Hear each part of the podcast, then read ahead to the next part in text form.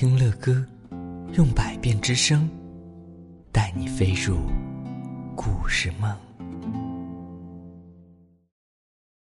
各位亲爱的宝贝们，晚上好，我是乐哥，欢迎来到睡前读给宝贝听。今天我们要一起来听上一次没有讲完的那篇故事，叫做《伟大的一步》。那今天这一集呢，我们将讲到阿姆斯特朗真正的登上月球的经历。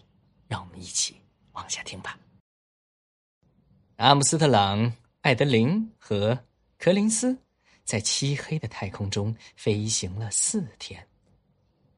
太阳的光线炙热无比，阴影下却寒冷动人。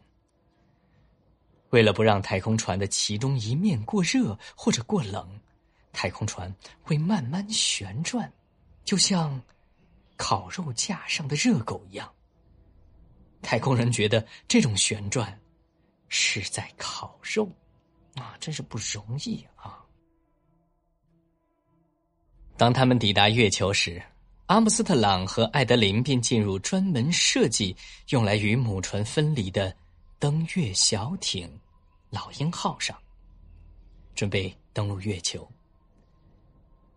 柯林斯留在母船上驾驶指挥舱，阿姆斯特朗和艾德林降落到。月球表面，两位太空人在电脑的引导下即将着陆的时候，阿姆斯特朗看到巨大的原石挡住了去路，他立刻用手动控制登月小艇，避免障碍。在搜寻安全登陆地点时，一阵刺耳的嘟嘟声突然响起，警告他们燃料不足了。当他们安全的把登月小艇降落在月球表面时，老鹰号只剩下运行几秒钟的燃料了。哎呀，各位亲爱的宝贝们，乐哥知道阿姆斯特朗是登月的人类当中的第一人，但是乐哥从来也没有看过阿姆斯特朗是如何登上月球的。所以今天给你们读这篇绘本的时候，乐哥也觉得。非常的过瘾和刺激。地球人尼尔·阿姆斯特朗和巴兹·艾德林终于登上了月球。这是全人类史上第一次登上月球啊！我们看一看一会儿会怎么写。他们穿着太空服，戴着头盔，打开登月小艇的舱门时，月球就在他们面前。宏伟壮阔，空无一人。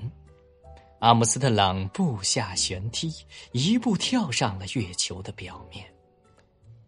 特殊设计的摄影师让地球上的六百万人同步见证了这一瞬间。这虽然是我的一小步，却是人类的一大步啊！阿姆斯特朗对着麦克风说出了这句名言。这次登月，他要替科学家搜集月球的石块，以供日后研究。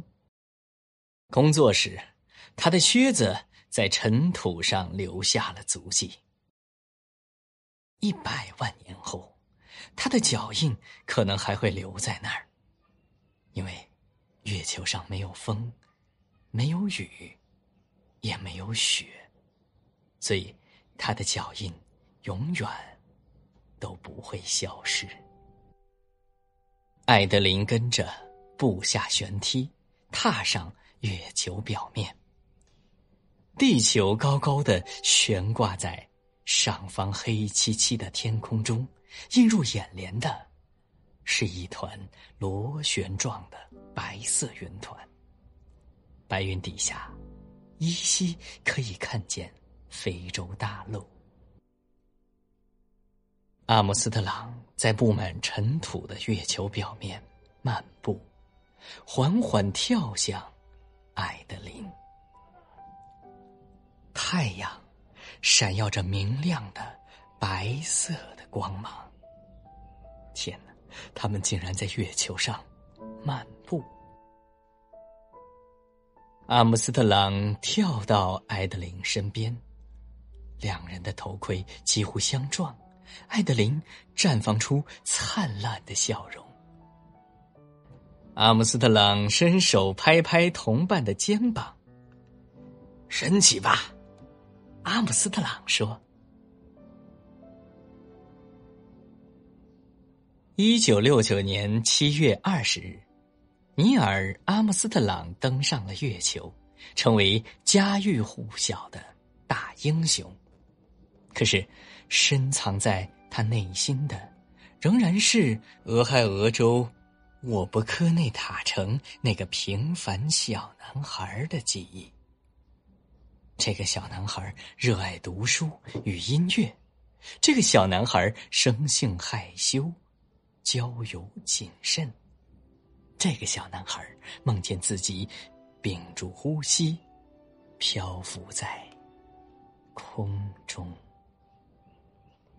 好，各位亲爱的宝贝们，这就是带给来自山西省汉中市的杨多多小朋友，还有来自山西的毛豆小朋友，他们共同组合点播了这样一篇故事，叫《伟大的一步》。我们也感谢胖熊老师为我们带来了这样一篇非常励志的、非常好听的阿姆斯特朗登月的故事。其实让乐哥最感动的应该是阿姆斯特朗，他小的时候，因为他小的时候自从坐完一次飞机之后，就开始疯狂的喜欢了漂浮在空中的感觉，然后屡次这样去做梦。当然，他不是一直在做白日梦，他为之付出了很多的努力。十六岁就成为了实习飞行员，然后后来一路不断的往上攀升，最后终于有机会能够代表我们人类登上了月球，真的非常不容易，也非常非常的励志。所以各位亲爱的宝贝们，你们有什么特别喜欢的事儿吗？那就大胆的去做吧。如果你在梦里边都梦到过这件事儿好多次了的话，那乐哥想这件事情你可一定一定要把它坚持下去，你会说明。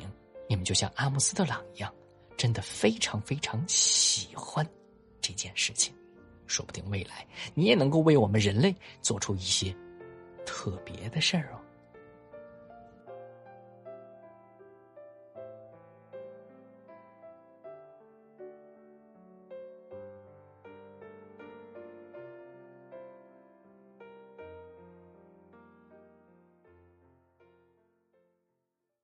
好了。各位亲爱的宝贝们，今天的故事乐哥就讲到这儿了。如果你喜欢听乐哥讲故事，那就赶紧订阅这张专辑吧。更多精彩的故事，尽在睡前读给宝贝听。